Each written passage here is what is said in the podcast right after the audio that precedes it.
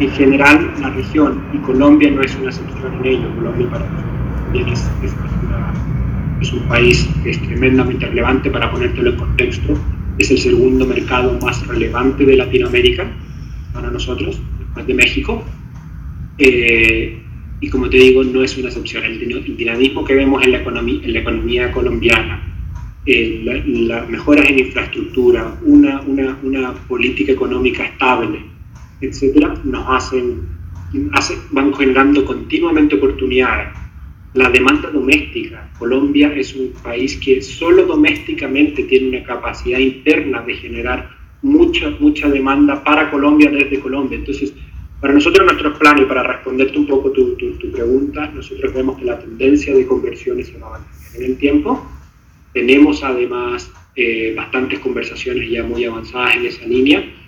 Por supuesto, por, por la naturaleza de ellas, no te puedo en este minuto eh, comentar de ellas, pero créeme que vas a ser una de las primeras cuando ya podamos anunciarlo a las que, a las que Susana va a acudir para ver si nos puedes ayudar.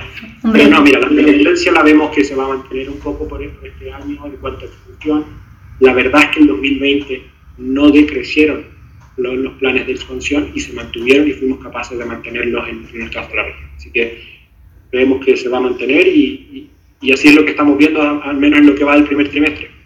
Ok, en este primer trimestre, ¿ya han cerrado alguno? ¿Han, han hecho, digamos, concretado algo? Sí, efectivamente, mira, tenemos, como te decía, tenemos 18 marcas y estamos continuamente.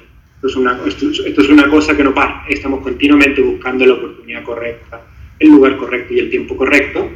Y, durante el, el, primer trimestre tampoco fue la excepción. Ya efectivamente hemos concretado algunos, pero no los podemos mencionar en este momento aún porque tienen que cerrar el cuartel y tenemos que poderlo, tenemos que poderlo eh, anunciar de acuerdo, de acuerdo social.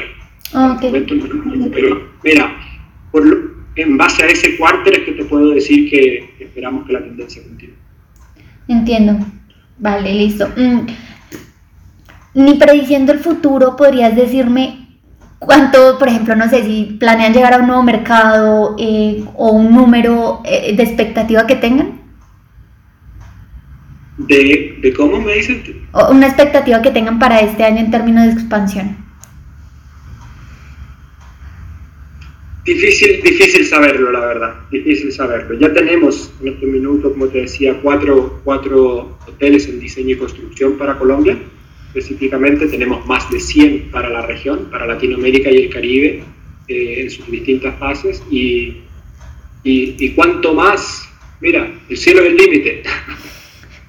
Ok, entiendo. ¿Y esos, esos, esos 100 que están en diseño y construcción en la región están programados en cuánto tiempo para digamos, para cuánto tiempo más o menos los que ya están programados?